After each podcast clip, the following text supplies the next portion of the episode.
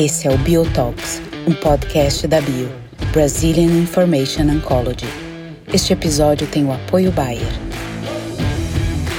Olá, uh, meu nome é André Fai, é um prazer estar aqui com vocês. Estou aqui com meu colega e amigo André Sassi uh, para que a gente possa fazer uma discussão uh, sobre o dia de hoje da ASCO-GU, sobre o que, que saiu de novo uh, em relação ao câncer de próstata. Nós fizemos uma, uma breve avaliação dos abstracts, tínhamos uma série de expectativas nessa uh, e a ideia aqui é poder discutir com vocês então um pouco um pouco dos resultados. Alguns deles um pouco um pouco frustrantes, né? Mas uh, acho que tem sempre informação aqui que nos enriquece e que, que nos faz e que nos faz crescer. Então, uh, um resumo da sessão de hoje, Sassi, queria fazer um breve overview assim de, de pontos que me chamaram a atenção. Eu acho que a gente teve uh, um, um, programa uh, onde nós tivemos uma abordagem bastante importante em relação à imagem, nós tivemos uh, foco muito grande, ao meu ver, em questões relacionadas a testagens moleculares e o uso de plataformas moleculares e biomarcadores no câncer de próstata, uh, e, obviamente, estudos clínicos nas, nas quais a gente vai, vai explorar aqui. Eu vou começar rapidamente uh, pelas sessões iniciais, que eu acho que nós temos dois abstracts que que talvez valha a pena algum comentário e eu queria ouvir a tua opinião, Sassi. Uh, o, primeiro, o primeiro deles está relacionado à doença localizada de próstata, uh, e foi uma sessão uh, que discutiu bastante exames de imagem, e nós tivemos um abstract apresentado comparando o papel do PET-CT PSMA com a ressonância para identificação tanto eh, da, do câncer de próstata localizado quanto da extensão extraprostática e comprometimento linfonodal. Esse é um estudo eh, que chama atenção porque eh, na prática a gente vê cada vez mais as pessoas utilizando essa tecnologia até no estadiamento do câncer de próstata. Então eu acho que essa é uma comparação interessante. Uh, eu vou fazer um resumo do que esse estudo mostrou, mas eu quero, mas eu quero ouvir tua opinião especificamente num ponto. Bom, a gente viu que de fato o PET-PSMA é um exame que tem uma maior acurácia comparado com os exames tradicionais, cintilografia óssea, tomografia, etc. Então, acho que isso fica claro que nós temos um ganho de acurácia eh, para a identificação de doença sistêmica, eh, basicamente, um ganho aí na ordem de 25%, vamos, vamos, vamos colocar assim, na, na acurácia do PET-PSMA. Entretanto, uh, quando a gente, quando uh, essa comparação foi feita com a ressonância para identificação de tumor localizado, uh, não houve uma diferença estatisticamente significativa. na localização da doença intraprostática e a ressonância parece ainda ser melhor para a identificação de doença extraprostática. É, mas a minha pergunta, Sassi, e eu queria te ouvir, é, até por uma questão de custo-efetividade, de como eventualmente a gente colocar isso na prática, porque eles sugerem na discussão do, do abstract que a combinação das tecnologias é, é mais efetiva do que as tecnologias de forma isolada. Mas quando a gente olha os números absolutos, a gente tem um ganho muito pequeno, né? uma vantagem muito pequena da adição, por exemplo, do PET-PSMA uh, em relação uh, à ressonância. Então, eu queria, queria ouvir tua opinião, como é que tu acha que esse estudo, que de alguma forma traz né, uma, eh, uma similaridade entre essas tecnologias, se tu acha que de fato há uma evidência aqui para utilizar num cenário inicial o PET-CT, como é que tu vê essa, essa questão? Oi, Fábio. Bom, muito bom estar com você, muito bom estar, estar debatendo. Acho que uma das grandes é, das grandes vantagens do, do, de um evento presencial, na verdade, a gente ter essa, essa discussão ali, assistindo a, as apresentações e logo depois debatendo, e acho que isso é muito rico. E acho que isso que a gente é, quer fazer aqui e, e, debater do ponto de vista prático como que isso eventualmente pode mudar a nossa vida. É, eu acho que esse é um estudo que não muda a nossa vida, mas precisava ser feito porque uh, acho que as pessoas, os, os urologistas, uh, têm vontade de fazer os dois pedidos de exame, tem, tem vontade de fazer ressonância mais PET-PCMA, e o que eu tenho visto é que essa vontade, muito mais, é para complementar realmente até o estadiamento à distância em pacientes com alto risco. Mas também a avaliação local também acaba sendo feita de maneira complementar e, e para facilitar e programar a cirurgia é, é, melhor. Os resultados, para mim, não me, não me chamaram a atenção, acho que não justifica fazer os dois exames, especialmente num, num, num, num momento onde a gente está falando de economia de recursos, onde a gente fala que a gente tem que usar racionalmente os recursos em saúde, é, mesmo no, no, a gente pensando no contexto privado, uh, o orçamento é limitado também, e o, o, o, o dinheiro tem que ser empregado onde realmente vai fazer alguma diferença, pelo menos para o paciente. É, e o que eu vejo é que, assim, a, a minha interpretação dos dados é que a ressonância se mostrou ligeiramente superior ao PET-PCMA de uma maneira global, é, é para definir o estadiamento local é, do câncer de próstata, e eu acho é, que é mais do que suficiente para fazer um bom planejamento desde que haja uma boa ressonância magnética, o radiologista seja experiente, seja competente, uh, para dar o, a, a, sua avaliação e fazer a, a, programação adequada.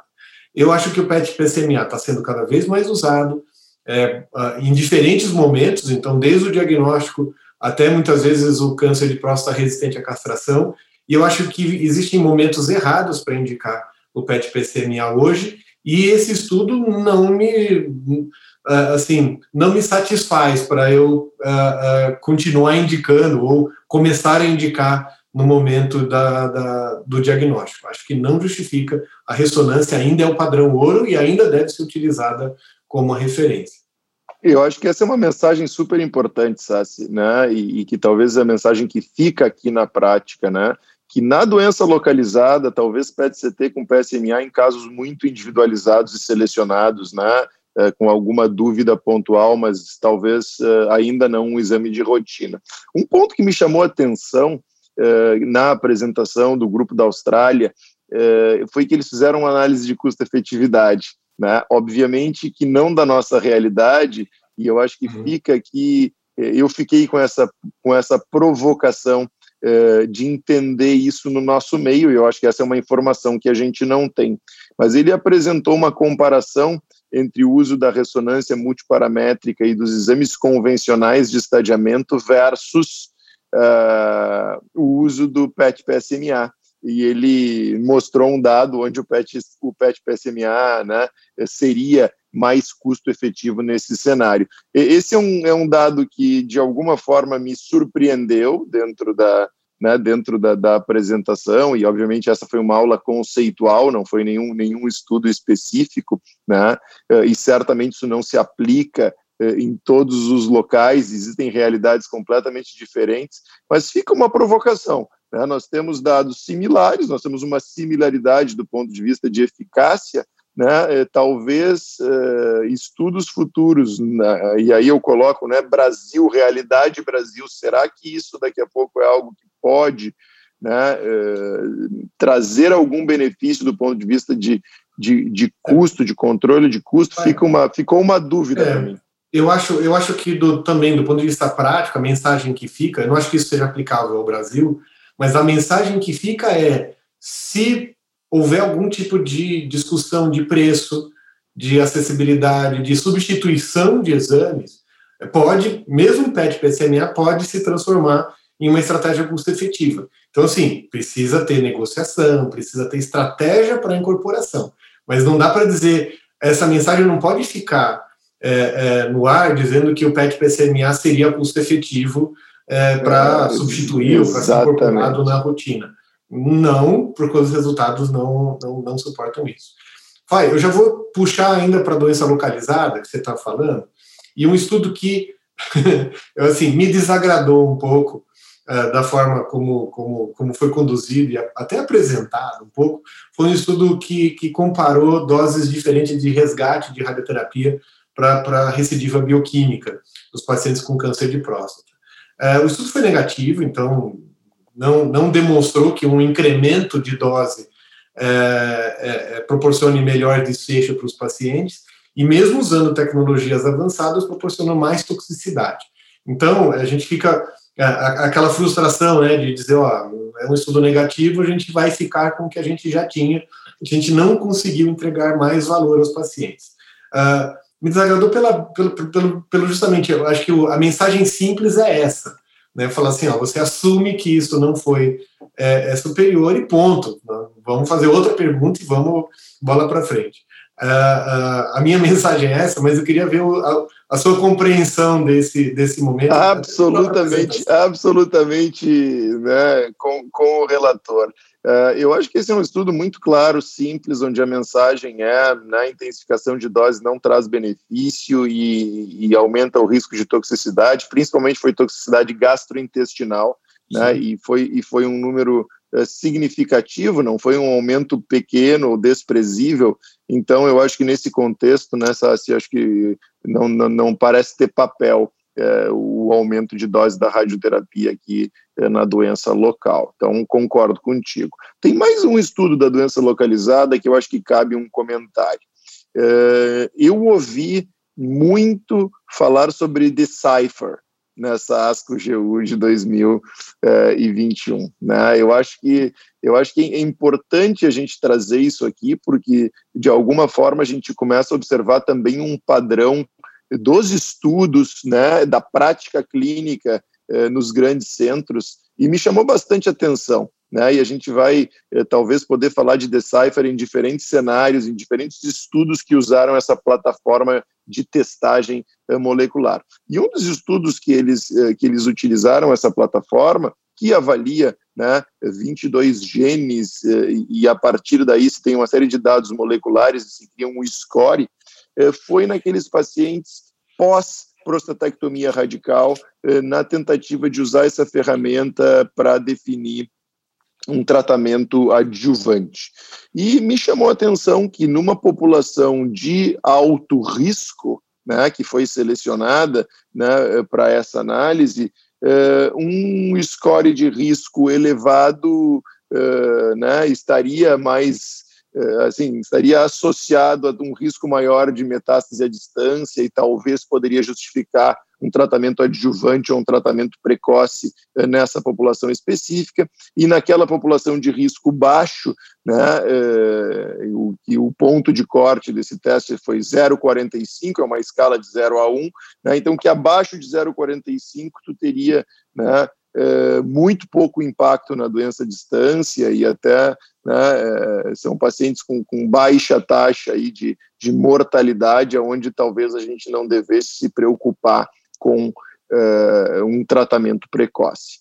Eu acho que esses dados, Sassi, eu quero te ouvir, mas a minha impressão é que são dados muito preliminares ainda, né, que precisam ser validados em estudos maiores, mas eu acho que vale a pena a gente salientar, porque talvez eh, seja é, né, a primeira vez que a gente começa a ver estudos mais consistentes e robustos utilizando essas plataformas, associando com uma indicação clínica e como eventualmente essas ferramentas vão modificar ou, ou podem modificar a nossa conduta ou as nossas recomendações do ponto de vista de tratamento. Então, não sei como é que tu vê esse, esse estudo que foi apresentado. Eu, eu concordo plenamente com você. Eu acho que são ferramentas que são importantes. Então, uh, existem outras ferramentas para ver assinaturas genéticas, por exemplo, que estão mais também correlacionadas à, à predição de resposta. É, mas eu acho que ainda, como você falou, é extremamente precoce. É, também me incomodou um pouco nesse, nesse, em alguns discursos, foi como se fosse uma, ah, uma, uma, uma forçação para que a gente já comece a aplicar nos nossos pacientes da nossa rotina para identificar pacientes em que a gente precisa fazer alguma intervenção ou não. Eu acho que é complicado, ferramenta prognóstica não é preditiva, então, eventualmente, pacientes que têm maior risco de recorrência, não é por isso que a gente precisa obrigatoriamente fazer uma adjuvância. Esses fatores, eventualmente, podem até indicar alguma resistência maior ao tratamento proposto, e a gente tem que pensar, aí, eventualmente, tem que pensar em alternativas diversas. Uh, eu acho que existem, eu vi ainda uh, uh, já indo mais para frente para doença avançada, mas eu vi um estudo até interessante que avaliou assinaturas genéticas diferentes relacionadas à regulação imune, à proliferação, à dependência hormonal, e eles avaliaram vários genes relacionados a essas assinaturas, avaliando o, o, o, impacto na resposta à, à palutamida, por exemplo, no câncer de próstata não metastático mais resistente à castração, e no placebo. Então, assim, eles identificaram pacientes que eram rápidos progressores no grupo placebo e que eventualmente fossem longos respondedores no grupo da palutamida. Eu acho que esse é um, esse é um estudo pra, que, para mim, parece mais sedutor, porque você realmente você identifica a intervenção e compara com uma não intervenção, ou placebo, ou, ou segmento, e aí você gera uma pergunta mais interessante. E talvez isso acabe sendo realmente é, é mais aplicável. O Decipher, eu acho que talvez a aplicabilidade maior dele seja realmente na, na, até para definição de watchful waiting, para segmento vigiado dos pacientes, é, é, não candidatos à, à prostatectomia, para a gente eventualmente ter mais segurança. É, é mas para predição de, de, de, do que vai acontecer, ou para identificar a necessidade de, de, de adjuvância em pacientes que sofreram intervenção, ainda é muito precoce. Eu acho que a gente complementa nosso pensamento. É, Sem dúvida. Né? E eu acho que tu puxou bem, Sassi, esse estudo, né, que foi uma análise do Spartan, né, eh, de uma análise de biomarcadores do Spartan, e eu acho que tu fez uma excelente associação, porque ele usa a mesma plataforma do Decipher na análise, né, na metodologia. Sim, sim, então, a gente vê que, que, é, que essas ferramentas também, uh, ao mesmo tempo que estão começando a ser utilizadas uh, na doença localizada, também já numa doença avançada, né, numa doença resistente à castração, apesar de uma doença M0, mas uma doença resistente à castração, né, uh, para tentar identificar biomarcadores. Esse estudo mas, me chamou a atenção. Mas aí, faz só, mas aí, em vez de dar um score, eles fazem avaliação meio que gene a gene, né? Para ir além do score de risco. Então, acho que essa é a grande diferença do, do, do, do, do que se faz habitualmente com o DSAR. E se definem, Sassi, uh, assinaturas genômicas uh, que, ao meu ver, são completamente arbitrárias.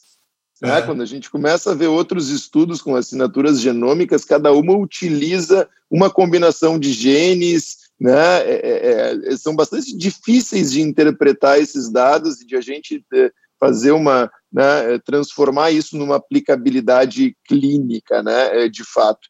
Mas o, o, que eu queria destacar que me chamou a atenção é que nessa avaliação que eles fizeram do estudo Spartan, eles trabalharam né, basicamente eles focaram a análise naqueles pacientes que tiveram uma resposta prolongada, né? Uh, e eh, uma das assinaturas genômicas que uh, esteve associada com uma resposta prolongada foi, foi uma assinatura genômica relacionada ao sistema imunológico. Né? Uh, que chama atenção, porque na verdade a gente sabe que essa não é uma doença classicamente associada né, é, é, a, a, vamos dizer assim, a tratamentos específicos utilizando as, as vias de sinalização imunológicas. Claro que isso participa da biologia, mas a gente tem visto uma série de estudos negativos. É, mas existe todo um conceito de que talvez esses pacientes possam ter melhor prognóstico.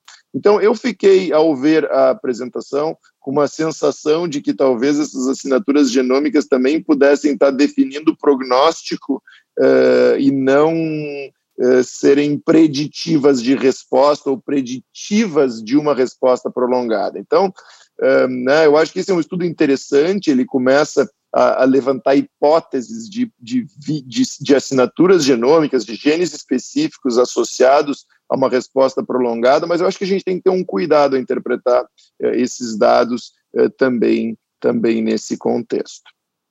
Sim, Sassi, eu acho, que, eu acho pra... que esses, é, eu acho que esses dados ainda precisam ser confirmados em outros estudos. Eu acho que eu acho interessante a ferramenta ser utilizada sistematicamente em estudos, em pesquisa clínica, para justamente posteriormente identificar e a gente tentar ver uma homogeneidade dessas informações. Mas vamos para a doença avançada. Excelente, vamos lá. E vamos, vamos tentar focar um pouco na apresentação de abstract oral, que eu acho que é sempre uma, uma, uma sessão que, que, que, a gente espera muito, né? Porque ali são apresentados os estudos que eventualmente mudam conduta, né? E eu acho que um estudo que eu, que eu gostaria que tu pudesse comentar, e eu acho que a gente tem que discutir, é o estudo ACIS, né? Um estudo que, que comparou, é, um estudo de fase 3, né, que, que, selecionou pacientes com doença metastática resistente à castração e randomizou esses pacientes para receber apalutamida mais abiraterona versus abiraterona e placebo. Então, é, o objetivo aqui é avaliar a combinação de novos agentes hormonais versus a monoterapia. Né? É, eu não sei se tu quer comentar um pouco esse estudo. Eu, eu vou. É, Para mim também, eu, eu, eu, eu tava, quando eu li o abstract antes, eu estava com uma grande expectativa da apresentação, porque me parecia uma combinação tão promissora, com razamente uma sobrevida livre de progressão Exato. interessante, 0,69 para sobrevida livre de progressão radiológica, com uma vantagem na mediana de seis meses, favorecendo a combinação de, de APA com AB versus AB sozinho. Mas, para mim, foi extremamente frustrante ver a apresentação, porque, assim, a, apesar desse desfecho ser positivo, o tempo para progressão de PSA foi igual, tempo para início de quimioterapia foi igual, o tempo para uso de opioide foi igual, para progressão de dor, a sobrevida global, que no abstract eles colocavam que era uma tendência, eu não gosto dessa palavra tendência, para mim ou é positivo ou negativo, é, eles falavam que numericamente era maior, mas numericamente é nada, é igual. O razão é 0,95 para a sobrevida global. Então, assim, não tem tendência. A taxa de resposta também foi maior para a combinação de PSA, mas foi 79 versus 73%. Dois, é isso aí. Sim, 6% de diferença em taxa de resposta. Ah, desculpa, para mim, assim, o custo envolvido, toxicidade, obviamente não é grande coisa, mas é, é tudo, toxicidade financeira, toxicidade do paciente. Para mim, eu acho que queima uma linha de tratamento, então por isso a gente não vê um benefício de sobrevida global, isso acaba sendo compensado posteriormente. Então, não, não muda a minha prática clínica, não vou recomendar associação de, de AB com APA nessas, na, na, nos pacientes em primeira linha, pré-quimioterapia. Eu acho que a gente ainda tem um padrão, ainda fica com ele. Assim, não, não, não quero ser pessimista, não quero ser o, o, o, a avaliação exageradamente crítica dos, dos artigos, mas assim, esse, assim, esse é um exemplo para mim de que a gente tem que tomar muito cuidado com a leitura dos abstracts, com a leitura da interpretação dos autores, e a gente tem que olhar com cuidado a apresentação. Não sei se você viu também tão negativamente assim quanto eu essa apresentação. Se sair dessa apresentação com a mesma frustração, né, e acrescento né, assim, é, que eles tentam encontrar um subgrupo de pacientes com doença visceral e com mais de 75 anos, aonde eventualmente poderia ter algum ganho, é, o que eu acho que é uma análise exploratória absolutamente né, perigosa de ser feita. Eu acho que é um estudo com, uh, né, eu acho que a combinação traz um benefício mínimo. Né, eu também não acredito que isso aqui vai ter espaço na prática clínica. E me chamou a atenção né, um aspecto que a gente começa a ter algumas uh, complicações que são importantes. Né? A gente teve um aumento significativo de eventos cardiovasculares na população que recebeu a combinação. Né, e não foi pequeno o aumento de toxicidade nessa população e um aumento do risco de fratura, né, três vezes é, maior, na verdade, quase quatro vezes maior né, o risco de, de fratura nessa, nessa população. Então, é, sem dúvida, eu acho que esse é um estudo que, quando a gente leu o abstract, né, a gente estava entusiasmado em ver essa apresentação, onde eventualmente isso aqui poderia ser um estudo que mudaria a nossa prática clínica, e eu saio da apresentação com a mesma impressão tua de que isso aqui é algo que né, não vai modificar o nosso, né, a nossa clínica uh, no dia seguinte.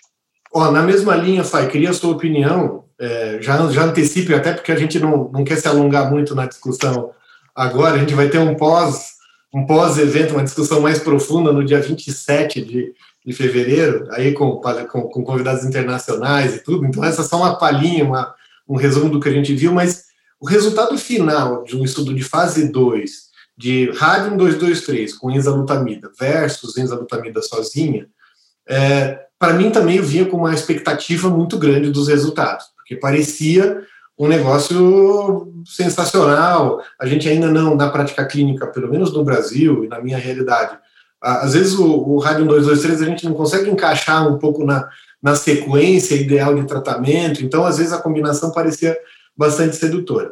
É, e aí, assim, é, apesar de ser um estudo de fase 2, que tem um tamanho de amostra meio limitado, a comparação de braços é um pouco mais é, complicada de se fazer, uma notícia importante foi que a segurança até era razoável, mas os dados de eficácia, sinceramente, para mim, não foram também o que eu esperava. É, quando a gente vê numericamente, por exemplo, PFS2, que seria a segunda progressão, foi de 18 meses versus 8 meses a mediana. Mas aqueles gráficos de Kaplan-Meier completamente bagunçados, é. assim, que eles se cruzam e tudo. Aí a gente usa uma mediana que não é adequado para usar e com P não significativo para comparação. Quando a gente analisa PFS também melhor, parece que é melhor para combinação, nove meses versus três, mas, de novo, umas curvas que, que é difícil de interpretar. Então, ainda é muito inicial, eu também não fiquei feliz com os resultados. E, e assim, mais uma vez, aquela frustração de será que eu estou sendo muito exigente tô, tô, tô, com essas apresentações? Eu concordo contigo, eu acho que são dados imaturos ainda, eu também fiquei com essa sensação. É, Para mim, a mensagem que ficou desse estudo foi muito relacionada à segurança.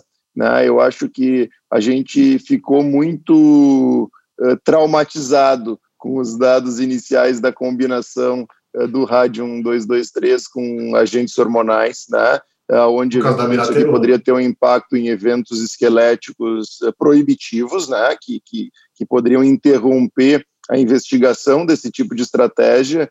Eh, e eu acho que isso de alguma forma né, mostra que não é que a realidade não é tão dramática como foi né, reportado previamente. E eu acho que isso aqui precisa continuar sendo estudado e a gente vai ter em breve eh, estudos, né, que vão vir aí para nos ajudar a responder, estudos de fase 3 que talvez vão ser definitivos nessa área.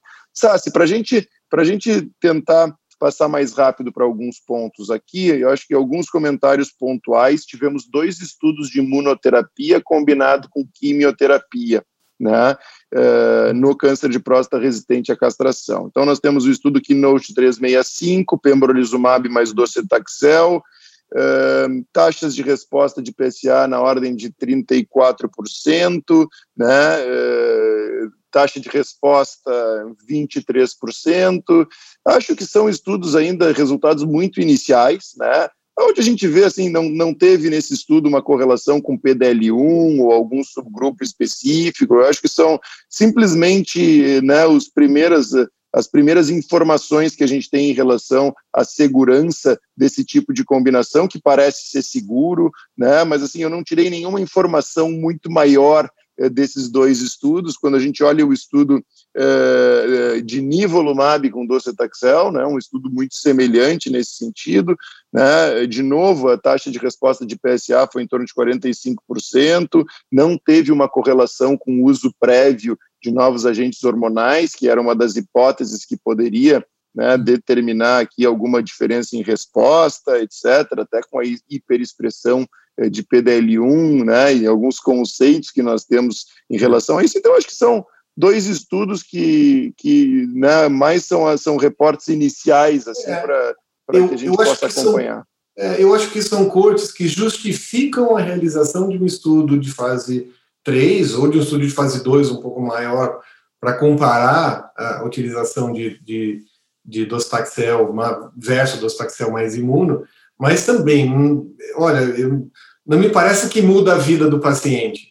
É, é, esses números só me mostram assim, ó, se houver alguma diferença, ela vai ser muito pequena e talvez a gente precise identificar muito melhor os pacientes que seriam candidatos à imunoterapia.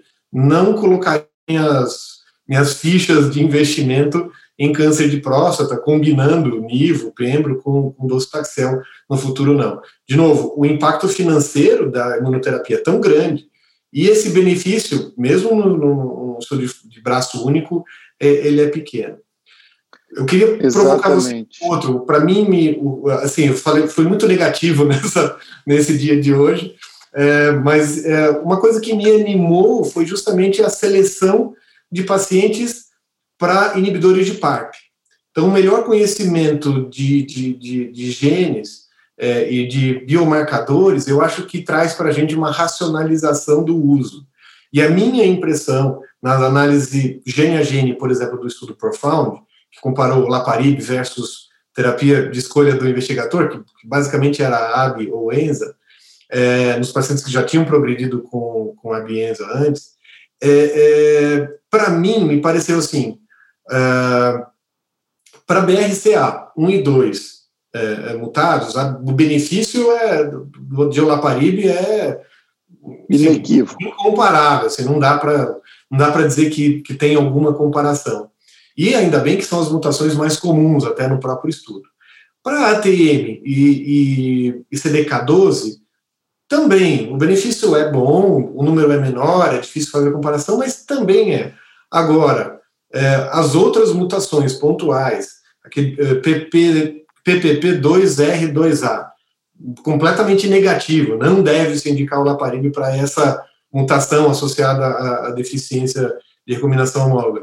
Mas outros genes também acabam sendo menos relevantes. Mas essa diferença de BRCA1 e 2 e as outras até do ponto de vista de custo-efetividade, de impacto, é. de mudar a vida da pessoa, aí eu acho que é bastante relevante. É, e se a gente pensar em saúde pública, por exemplo, eventualmente, a gente pode ver no horizonte uma identificação de uma subpopulação pequena, com um impacto orçamentário menor, e que a custo-efetividade pode até ser alcançada, dependendo do, do, do preço, obviamente. Né?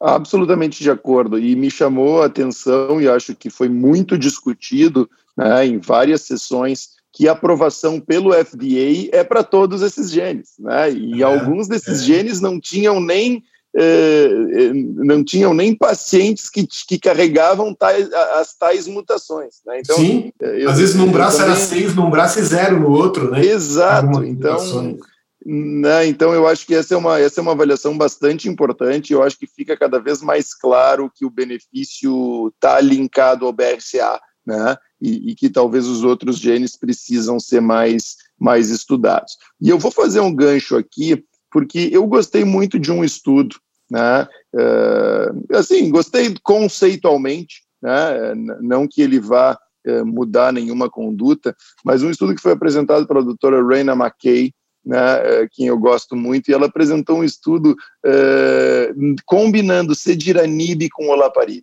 Né? O cediranib é uma terapia antiangiogênica, todo um racional de que o bloqueio da cascata do VEGF poderia alterar as vias né, de recombinação homóloga, e isso eventualmente né, é, ser sinérgico em relação uh, ao olaparib, né? E esse é um estudo que, que me soou bastante interessante, eu queria ver a tua opinião, porque esse estudo pegou uma população uh, não, não só de pacientes com uh, alteração, né? Então, assim, não eram pacientes mutados ou pacientes que já tinham uma alteração em genes no reparo no DNA, e a gente viu aqui que, que essa combinação tem uma toxicidade absolutamente aceitável, e esse paciente foi positivo né, eh, para sobrevida livre de recorrência uh, radiológica. Né?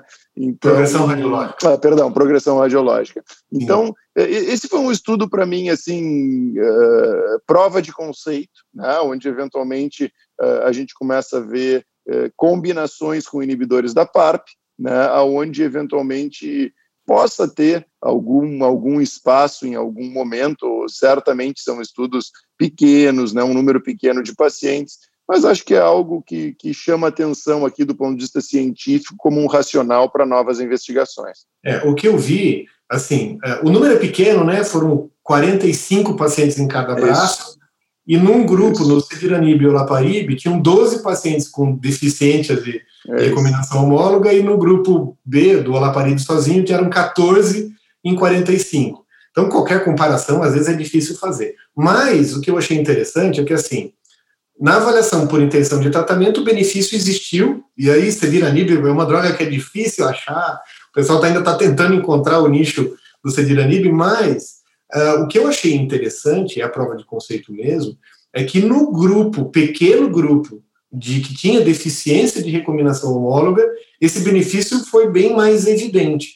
Então, para sobrevida livre de progressão, aí é, o hazard ratio 0.6, 10 meses versus 3,8 meses, então, numericamente se afastavam bem as curvas. Exato. E na, na população global, na população que não tinha deficiência, essa, esse benefício não existiu. E assim, aí você pensa, bom, o Laparib não funciona nessa população, e não adianta você botar Celidanib junto, que também não vai funcionar. Que também não vai então, funcionar. essa é a minha leitura, né? E por isso que acho que é tão importante a gente utilizar biomarcador para selecionar uh, os pacientes candidatos. E, e houve, assim, hoje as discussões em torno do BRCA1 e 2, é, das, da, da deficiência de recombinação homóloga, preencheu várias, vários outros momentos, né? Então, o impacto de, de aconselhamento genético para a população, para a família, impacto na radioterapia, é, acho que tem sido uma, uma discussão bastante intensa e que realmente vai permear um pouco mais a nossa rotina hoje, é, a BRCA1 e 2 em câncer de próstata, que a gente nunca, nunca deu muita atenção. Sassi, o último estudo que está na minha lista aqui para a gente fazer um comentário, não sei se Deve tem mais, mais algum aspecto, é, que não é nenhuma novidade, né, e é algo absolutamente dentro do esperado, mas é que é a análise final do Titan, né, que é um estudo que uh, utilizou a palutamida junto com a terapia de deprivação androgênica na doença hormônio sensível, né, uh, numa população bastante ampla, sem aqueles critérios de alto risco ou alto volume, né, então esse estudo permitiu uma população bastante ampla aqui nos seus critérios de inclusão, uh, e mais do que isso permitiu o uso prévio de docetaxel né, que era sempre uma dúvida eh, se eventualmente a utilização prévia de quimioterapia, se a gente poderia seguir com um novo agente hormonal e potencializar esse benefício.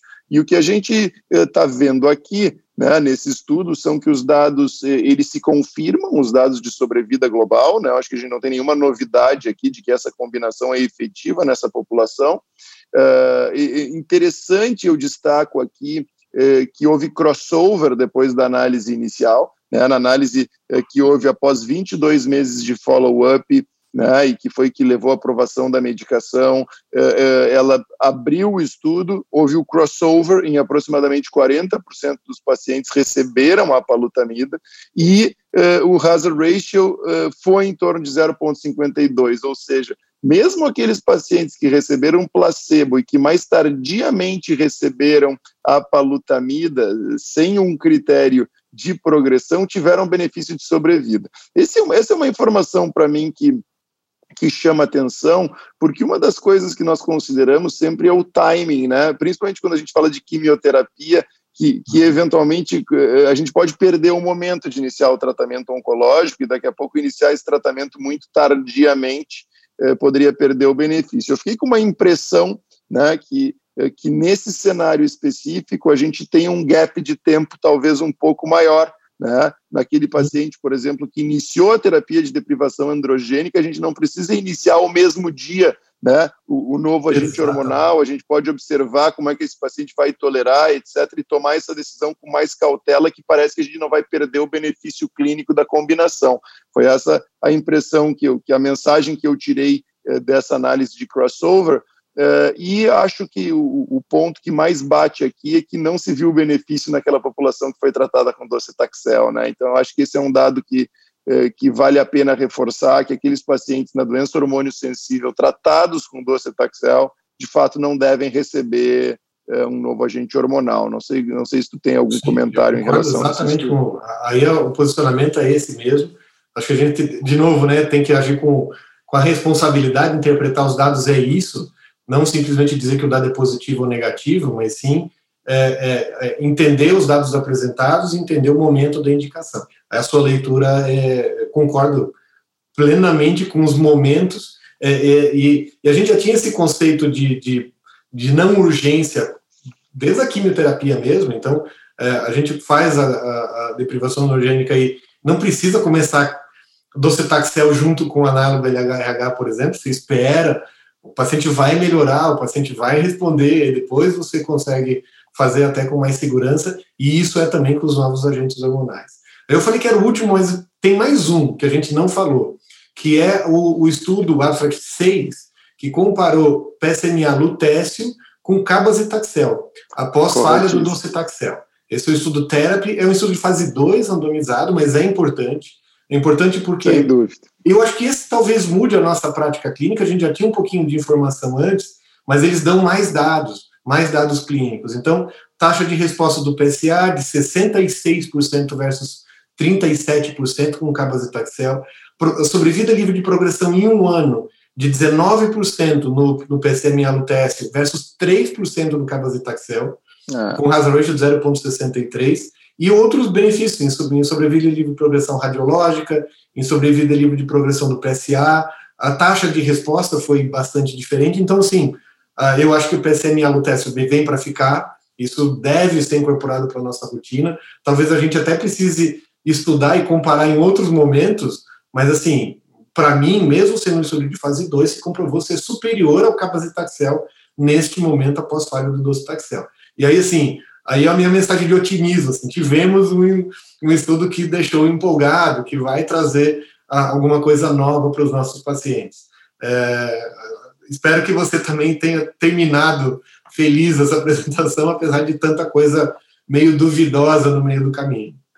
Não, é isso mesmo, Sassi. Acho que a gente conseguiu trazer aqui os principais estudos. Né? Eu acho que mesmo com, uh, eu acho que a gente vem muito entusiasmado para esse evento e querendo sempre novidades e estudos muito positivos. Mas eu acho que a gente cresce muito podendo debater sobre os temas, né, que são do cotidiano, né, e que de alguma forma são negativos, mas que nos ajudam a melhorar nossa prática clínica, né, e, e tratar melhor os nossos pacientes. Acho que a gente fez um bom wrap-up aqui do primeiro dia. Eu acho que é prim primeiro dia da ASCO GU, né? Então, Amanhã tem temos, mais.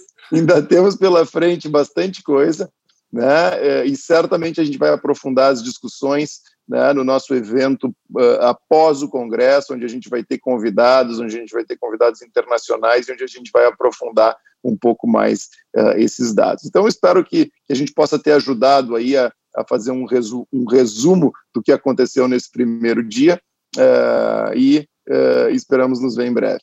É, eu falo que uh, essa discussão é para quem assistiu o evento, porque aí consegue compartilhar as opiniões, mas às vezes quem não teve tempo consegue fazer um pouquinho mais de meia hora que a gente gastou para fazer esse resumo, mas consegue ter a, a visão do que foi um dia inteiro de congresso. Então, como eu falei, amanhã tem mais, amanhã e depois amanhã tem mais todos os resumos do que vem acontecendo ao longo dessa, desse meeting de geniturinário. Obrigado, Fai, pela companhia, pelo prazer de discutir dados comigo. É sempre fantástico poder é, trocar ideias, trocar impressões científicas e análise bastante crítica do que está sendo falado. Abraço. Prazer é meu, um abraço.